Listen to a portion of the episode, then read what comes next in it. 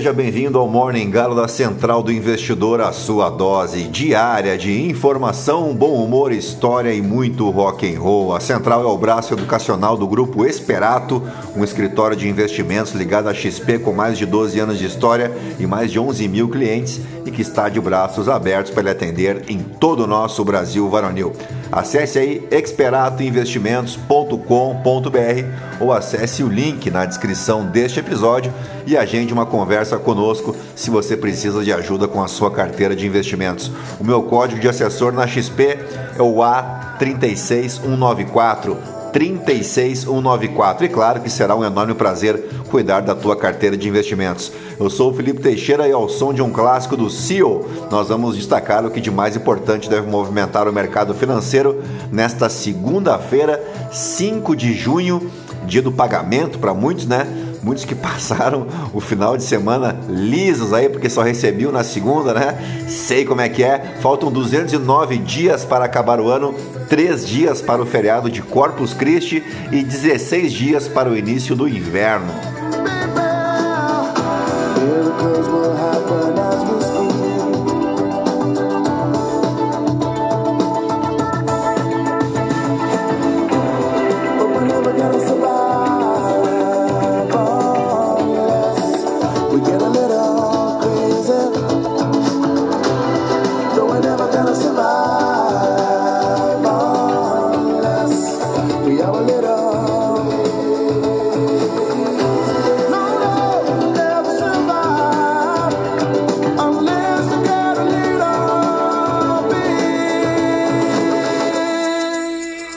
Muito bem, são 6 horas e 1 minuto, 14 graus aqui em Itapema. Hoje é dia da ecologia aqui no Brasil e dia mundial do meio ambiente, data estabelecida pela Assembleia Geral das Nações Unidas em 1972, durante a Conferência das Nações Unidas sobre o Meio Ambiente, realizada em Estocolmo, na Suécia. O objetivo principal é aumentar a conscientização global sobre questões ambientais e promover ações positivas em prol da proteção e preservação do meio ambiente. Também é dia de Domna, senhora de todas as pedras sagradas, isso na mitologia celta, e se comemora lá na Irlanda. Aqui no Brasil, aniversários de Braslândia e Taguatinga, ambas regiões administrativas do Distrito Federal. Taguatinga era onde o João de Santo Cristo revendia o contrabando trazido por Pablo, um peruano que vivia na Bolívia e muitas coisas trazia de lá. E agora sim, depois de embevecer vocês com tanto conhecimento, vamos direto ao que interessa.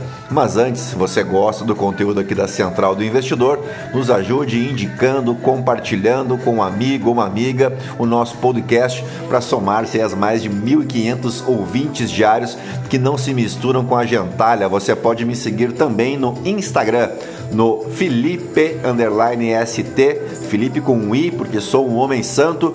E é isso aí, gentalha, gentalha, gentalha, vamos operar!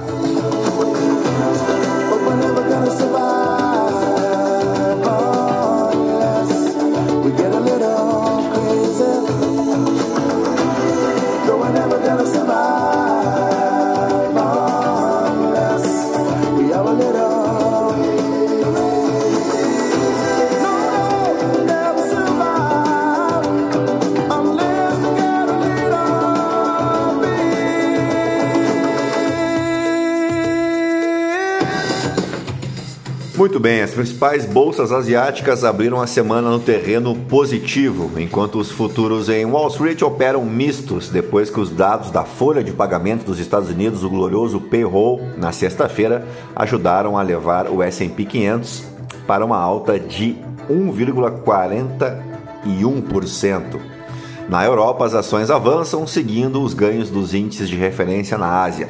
Em Tóquio, o índice Nikkei, no Japão, fechou com ganhos de 2,2%, seu maior fechamento desde julho de 1990, ajudado por um forte enfraquecimento do ien na semana passada. O S&P fechou a poucos pontos de ingressar em um mercado altista nessa sexta-feira, um nível que o levaria a subir 20% em relação à mínima de outubro. Antes do payroll, as autoridades do Federal Reserve sinalizaram que planejam manter as taxas estáveis em junho, mantendo a opção de um novo aumento de 0,25 pontos base nos próximos meses. O relatório de empregos moldou as apostas no Fed com sinais de desaceleração do mercado de trabalho em maio, apesar de uma retomada nas contratações. Isso reforçou o argumento do presidente do Fed, Jeremy Powell, e de outras autoridades de que eles deveriam levar mais tempo para avaliar os dados recebidos e a evolução das perspectivas antes de aumentar as taxas novamente. O petróleo avança depois que a Arábia Saudita disse que fará um corte extra de 1 milhão de barris por dia em julho, levando sua produção ao nível mais baixo em vários anos após uma queda nos preços da commodity. Enquanto isso, o Morgan Stanley vê a possibilidade de uma queda de 16% no lucro do S&P 500 este ano, o que frearia a recuperação das ações nos Estados Unidos. A previsão é uma das mais pessimistas entre as acompanhadas pela Bloomberg e contrasta com as previsões otimistas de empresas como o Goldman Sachs, que prevê um crescimento moderado. Por aqui, o saldo do IDP, o investimento direto no país, foi de 24,3 bilhões de dólares de janeiro a abril de 2023 o resultado é 28,2% inferior ao mesmo período em 2022, quando o volume de recursos voltados para ganhos de longo prazo somou 33,9 bilhões de dólares. Trata-se da quinta maior queda da série histórica para o período, iniciada em 1995. Os dados são do Banco Central. O IDP nos quatro, primeiro me... quatro primeiros meses de 2023 só superam a variação de 2002 a 2003, quando caiu 58,5%, de 2008 a 2009 e de 2012 a 2013 e 14 a 2015, que foi aquele período crítico, né, do Dilma 2, um dos piores triênios da história brasileira. Dito isso, vamos às principais manchetes dos portais de notícia no Brasil e no mundo ao som de Daft Punk.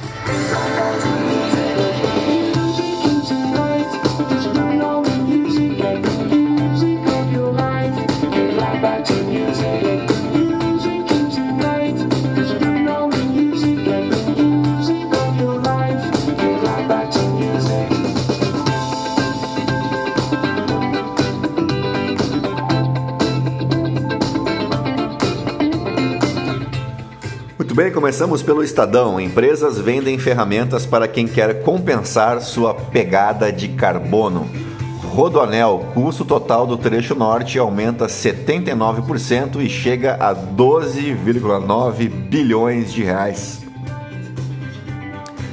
Gabinete paralelo, sogro de Juscelino despacha com o empresário até mesmo na ausência do ministro em Brasília. Registros de entradas e saídas obtidas pelo Estadão mostram um gabinete paralelo no Ministério das Comunicações. Pasta diz que empresário Fernando Fialho é conselheiro informal do ministro. Lula tira da equipe de Tarcísio de Freitas o policial que fez sua condução coercitiva. Motorista de ex-assessor de Lira é suspeito de receber dinheiro de kits de robótica. Lula crê que corrupção e abusos podem ser esquecidos se houver narrativa melhor. É a coluna do Felipe Moura Brasil. Política externa brasileira sofre de excesso de diplomacia presidencial. Coluna do Oliver Stunkel. Bill Gates dá cinco conselhos que gostaria de ter ouvido na formatura que nunca teve. Uh... Vamos adiante, vamos para a Folha de São Paulo.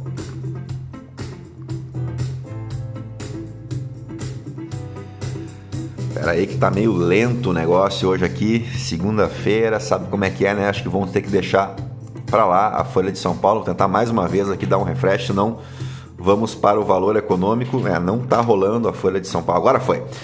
PEC da anistia pode perdoar calote de 740 milhões de reais de partidos em candidaturas negras. Legendas também deixam de repassar 140 milhões para mulheres nas eleições de 2022, mostram dados do TSE. Destruição contínua congela vida na Ucrânia e adia a reconstrução do país. MP da esplanada de Lula renova críticas do Senado a ritos de lira. Pão integral vira 100% natural nas prateleiras com novas regras da Anvisa. Janja tem sido respeitosa ao não se engajar no debate sobre a indicação de mulher ao STF, a coluna da Mônica Bergamo.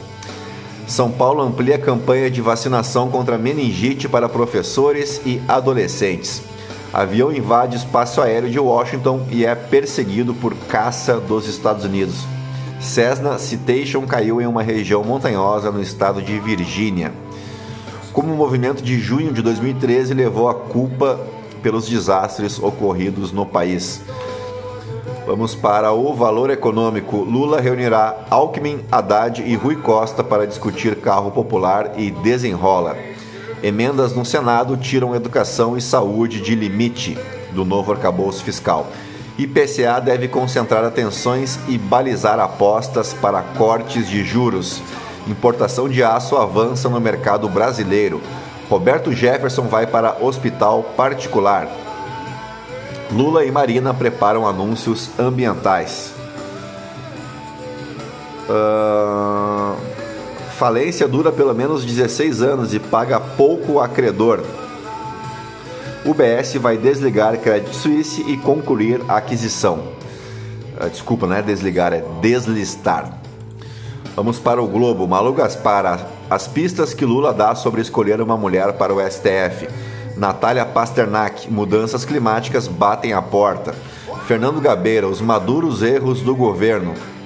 Miguel de Almeida, em cinco meses de governo, o que temos?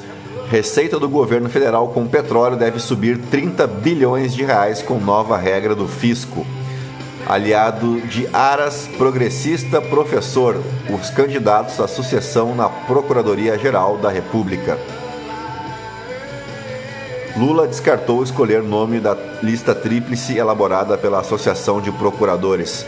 Governo admite falhas na articulação e mira partidos em 100 ministérios para conter derrotas.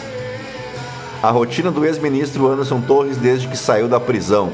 Nelson Piquet, condenado por racismo e homofobia, tem recurso negado. É a coluna do Anselmo Góes. Na Rússia, em guerra, alunos aprendem o ABC e a amar seu exército. Um ano sem Bruno Pereira, parceiros relembram convivência com um indigenista morto numa emboscada no Vale do Javari, mestre, gigante e incansável. Vamos para o Poder 360. Governo Lula coleciona derrotas e incoerências ambientais. Lula confia no Senado e no STF para se contrapor à Lira. Comissão discute exploração na margem equatorial na terça-feira. Mercado de assessorias e relações públicas deve crescer mais de 15% em 2023.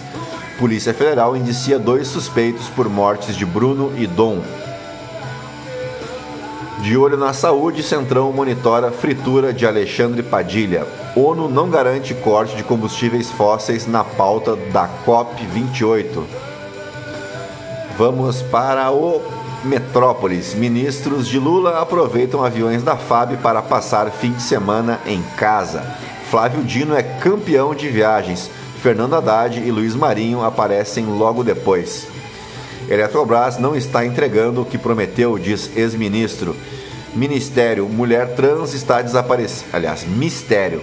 Mulher trans está desaparecida há mais de 45 dias e família se desespera.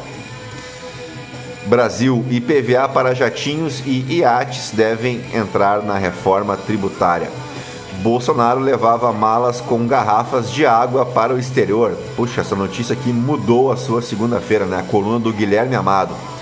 PL estuda punição a Ricardo Salles após ataque a Valdemar. Número de brasileiros presos no exterior subiu 200% entre 2011 e 2022. Vamos para o The New York Times. Que não também, tam, também não está carregando. Vamos dar mais uma tenteada aqui, senão vamos adiante. Índia financia novos trens em detrimento da segurança dos mais antigos.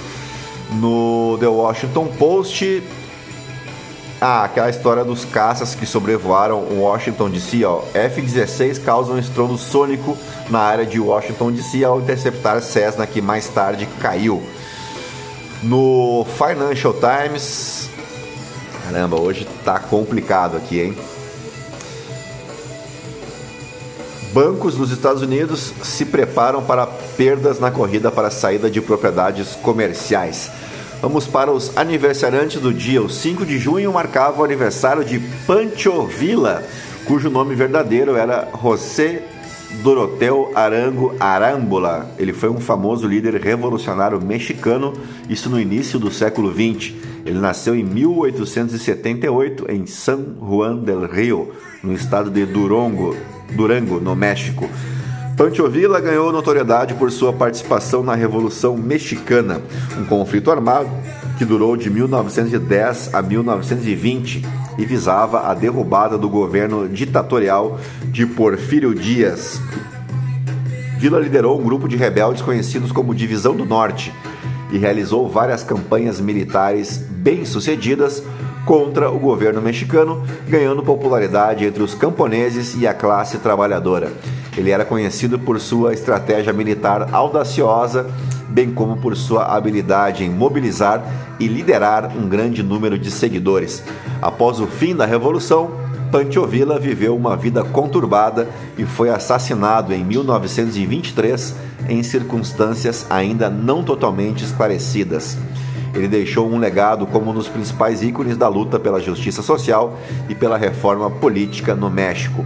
Completaria 82 anos hoje o tremendão Erasmo Carlos, cantor, compositor, ator, músico, multiinstrumentista e escritor brasileiro. Ele foi um dos pioneiros do rock no Brasil nos anos 60. Ele que faleceu há pouco, né, em novembro do ano passado, aos 81 anos, portanto.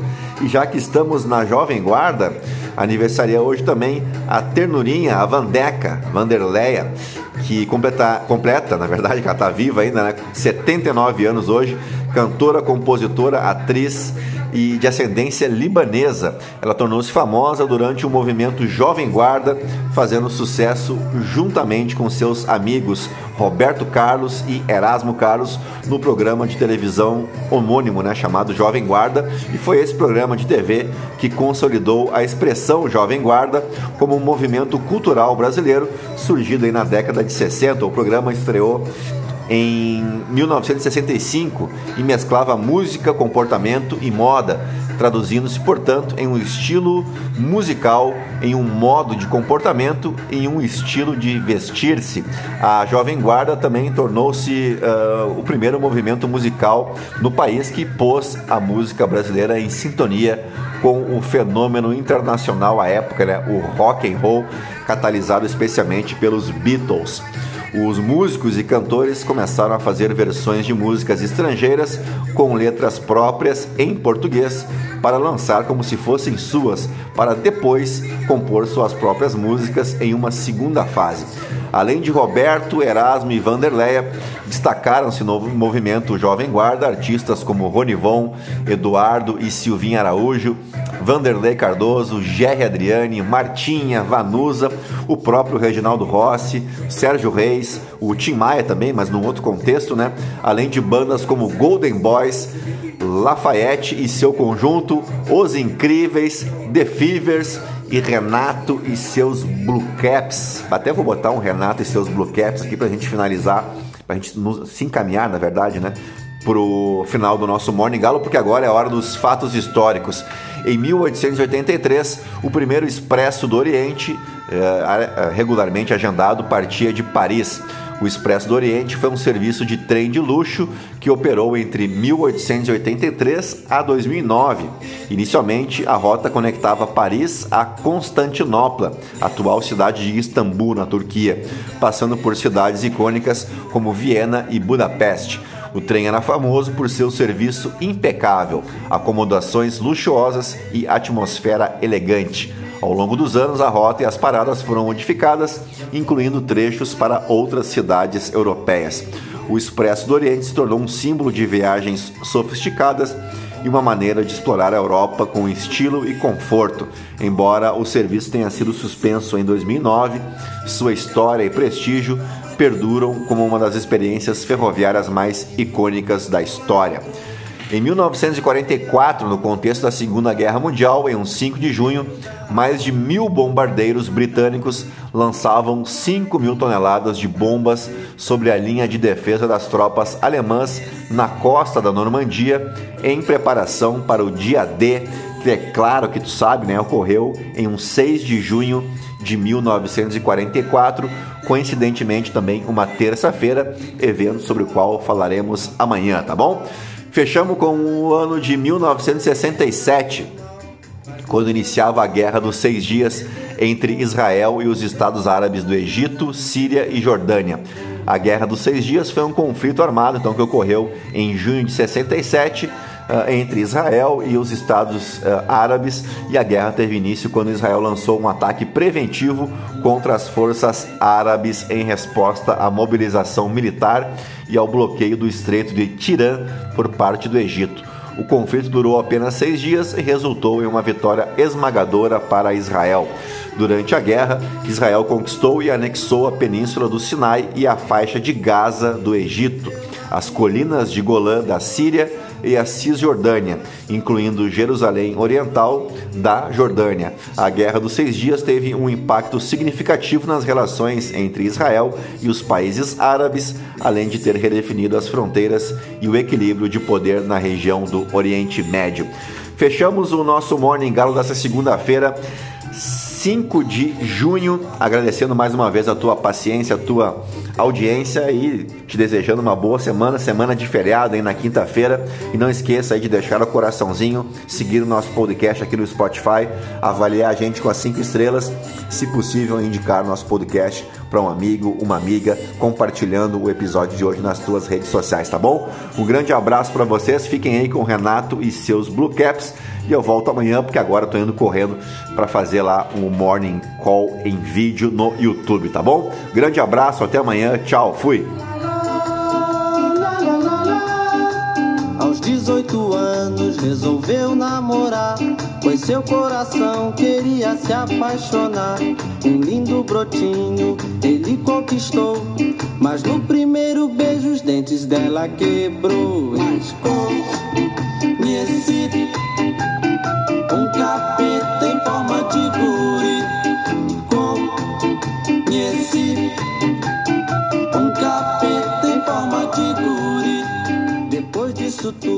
conseguiu se casar do seu casamento.